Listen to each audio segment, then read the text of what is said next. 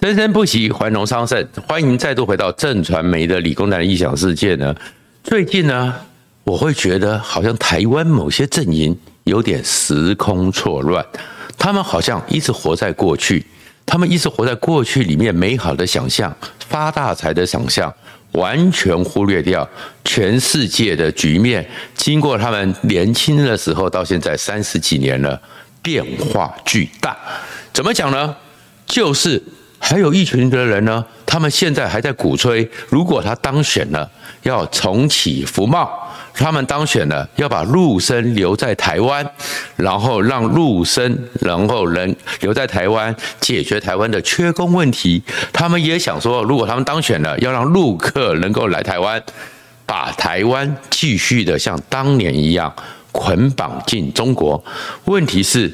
真的现状，真的中国就还是你可以发大财的梦想吗？全世界有一些资讯会告诉你说，现在谁跟中国绑在一起，谁会更倒霉。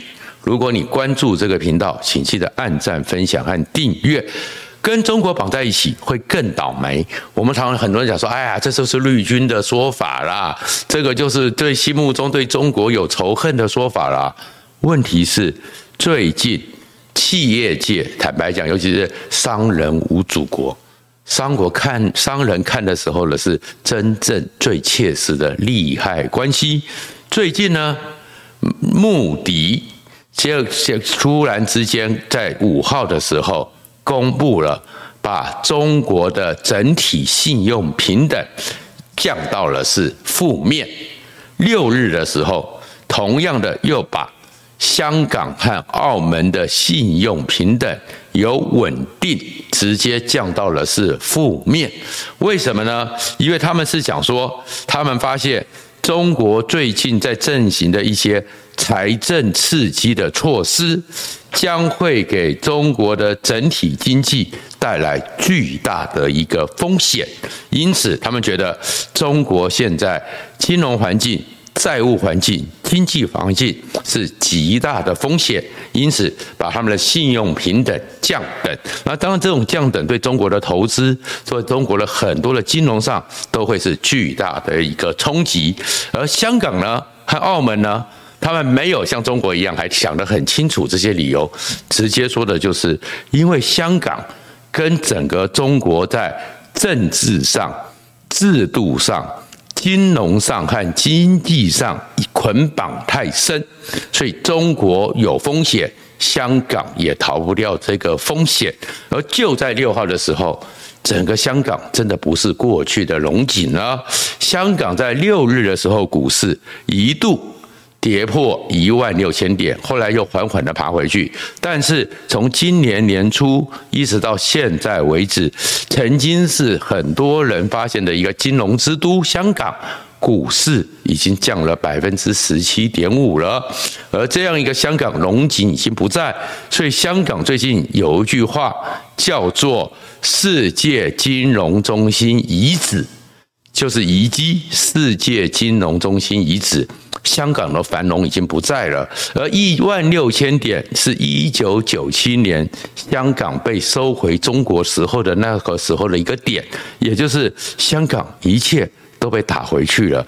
而这个时候跟中国脱钩的印度，就在六日那天，股市总值突破四兆美元，很有机会。很可能，他从二零二零年到现在，整个印度的股市翻了两倍，而且现在全世界的供应链重组，印度和越南是全世界重建供应链、多元供应链的一个核心，所以估计印度很有机会取代香港，成为世界第四大的证券中心。那这些情况就发现，跟中国绑越近，其实会越倒霉。跟中国有距离，我们知道印度跟中国的距离实在是保持距离以才安全。结果印度玩上去了，到底中国发生了什么事呢？其实我们还是有看中国的经济财务，真的有钱好办事，没钱办不了事。钱当然不是万能，但是中国现在真的没钱了，所以有些人还觉得靠着中国可以发大财，真的不知道他们的脑袋里今夕是何年。在同时，当穆迪把中国的信用平等降价之后，其实《华尔街日报》有做了更仔细的一个分析报道，直称中国的债务危机已经到了紧要关头。中国的债务危机已经到了紧要关头，因为呢，为什么穆迪和华尔街会认为中国的经济金融有大问题？是在十月底的时候，我们知道说中国的债务是很严重。十月底的时候，中国的人行又再多增加一兆人民币的国债。想要去解决他们现在财政窘迫的状况，一兆人民币增加一兆，也因此让中国今年的赤字率攀升到百分之三点八。你听到这个数据，你还不觉得说，哎，中国有多严重？《华尔街日报》特别报道了世界货币银行以及综合华尔街各银行家的一个分析。虽然中国其实是数据不透明，但是他们从已知的数据里面，或是从一些状况里面去推估，目前为止，中国的整体债务已经高达一兆到十一兆美元，七兆到十一兆美元，换成新台币是两百兆。到三百四十六兆新台币，这个数字是什么概念呢？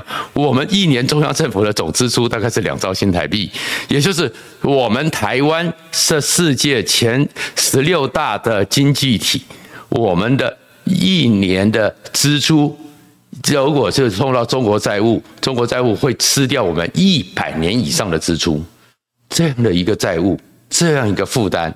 有多么严重，而且《华尔街日报》在这专题报告里面，没有人知道真正中国的负债有多大，破洞有多大。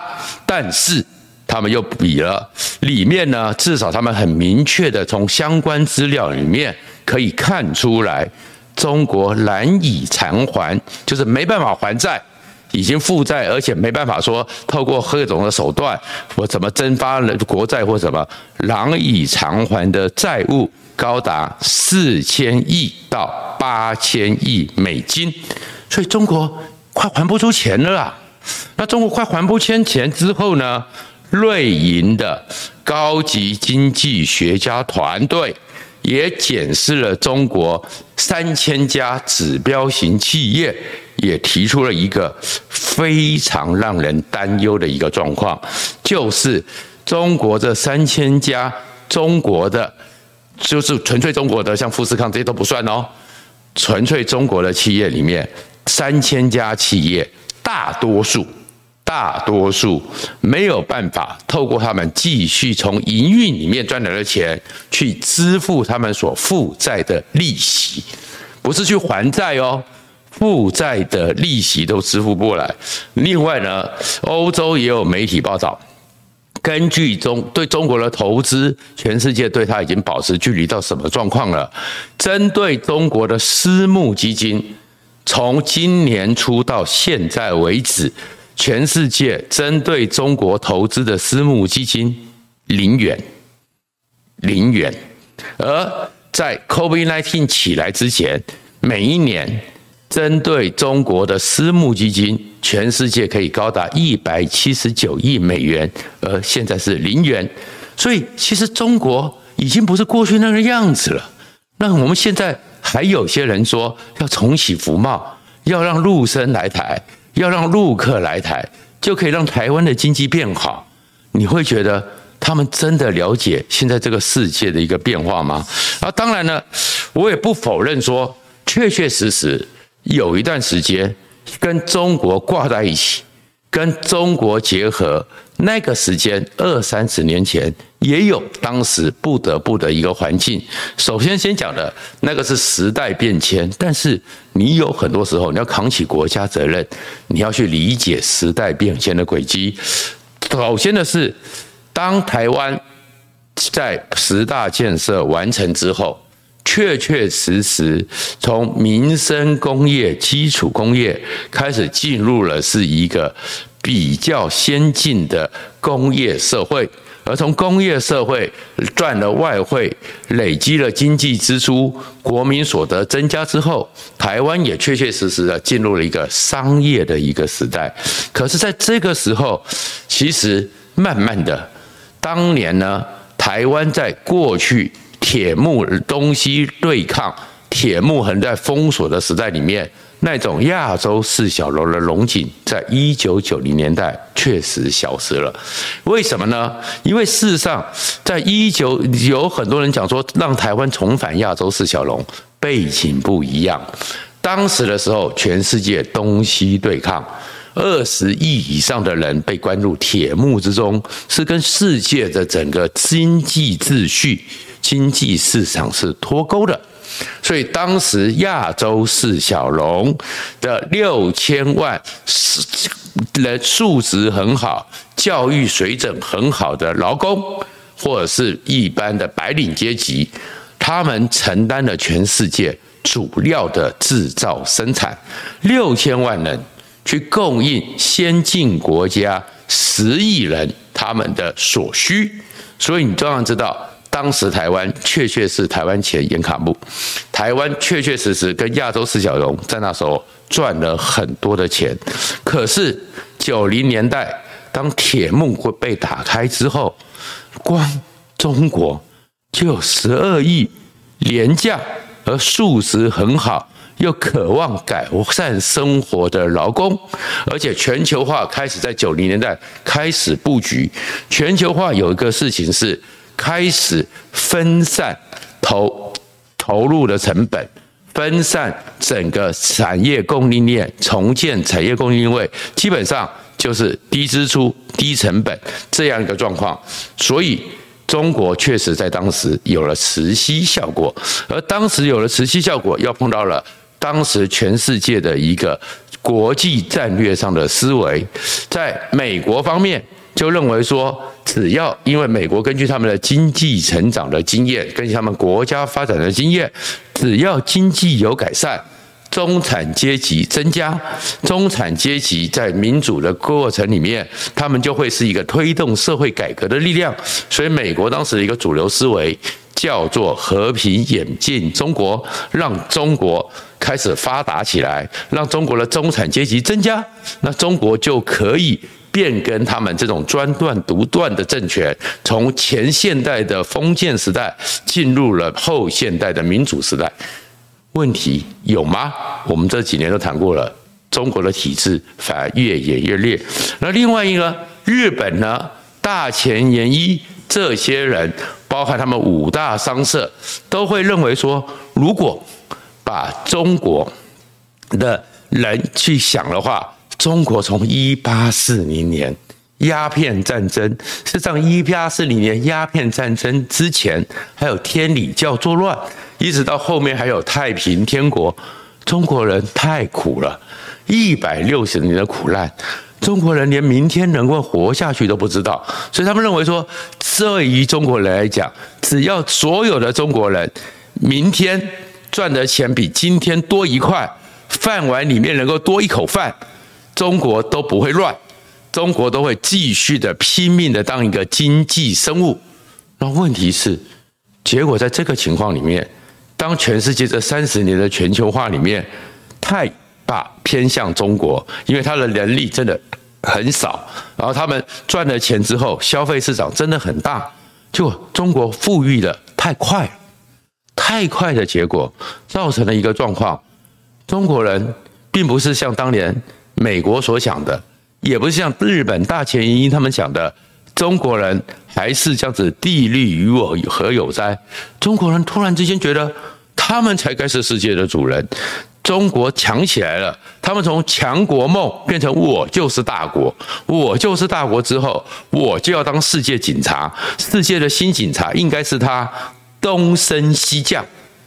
中国人没那么乖，中国人没有像他们所想象的，甚至于帝制更进一步。习近平他们走向的是前现代的威权帝制，越来越明显。然后利用新的科技的控制手段，中国的风控、中国的控制、中国的监管，那种监听还变本加厉。中国更不民主，而且中国的，因为他们太子党，因为他们的制度上都是特许行业，中国的贫富差距更大。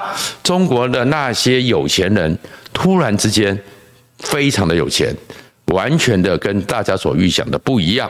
而这种不一样之下，然后现在中国没钱了，又开始因为党太强了，共同富裕。共同富裕之下，让中国变得是投资非常具有不确定风险。先前是马云，马云还是金融服务业，还不是一个工业实业深化。再过来呢，郭台铭都被修理了。郭台铭被被修理，在台湾这边很多，尤其是国民党的人在看好戏。但全世界看到的是一个提供他们帮忙赚外汇百分之三以上的中国第一名的赚外汇的实业，都可以因为政治需求予取予求随意修理。那其他去中国讨饭吃的嘞，郭台铭真的是给中国人这有饭吃，都可以这样修理。其他人呢？所以你会看到出走中国供应链重组的状况越来越多，大家觉得中国实在是不能放弃。那如果所有的全世界的主流企业、跨国企业都在出走中国了，我们还要有服贸，我们还有货贸，把我们绑进中国，我真的不懂国民党这些人脑袋在想什么。再过来呢？很多人又想说，哎，我们可以开放陆生来台湾多读书啊，多求学啊。他们在台湾感受到了民主自由之后，以后会是可以回去中国大陆改变中国的种子。这种想法也对，但是也不对。为什么呢？事实上，透过你的人才，我给他高等教育。希望将来这个国家能够因为这些人才，慢慢的成为社会中坚力量之后，能够协助这个国家融入现代化社会。其实，在一百多年前，美国是最先想到的。当时庚子赔款，就是我的母校清华大学，庚子赔款。拿到美国之后，诶，当时美国虽然发生了旧金山大地震，但是他们觉得这种用生命换来的钱，美国不值得拿。加上，因此他们当年决定，其实不要拿这笔钱，不要拿这笔钱，但是还给清朝政府慈禧太后继续挥霍。好像也对不起中国人，因此他们成立了一个清华基金。在当为什么要清华？就因为那时候还在清朝。清华基金要求大清政府利用这笔钱的利息，每一年呢挑选优秀的学子送到美国去读书。然后这些人回到中国之后，当时他们国会里面总统就直接讲的：回到中国之后，因为他们受了现代化的教育，必然在二三十年之后成为中国主导性的精英。而他们在主导性精英之后，会引进世界先进的思潮、先进的制度，让中国脱离落后。这就是清华大学的前身。哎，这样想法当然有道理，可是。后面我们再看，美国后来吃了骨头，因此呢，当邓小平开始跟卡特总统建交之后，卡特总统派了美国的国家科学顾问率团去北京访问邓小平。有一天，国家科学顾问半夜因为有时差问题，立即打电话，刚好在美国是半夜，白宫卡特起来接电话，国家安全顾问说，刚刚跟邓小平见面。他要求每年送五十个、一百个留学生到美国来留学，好不好？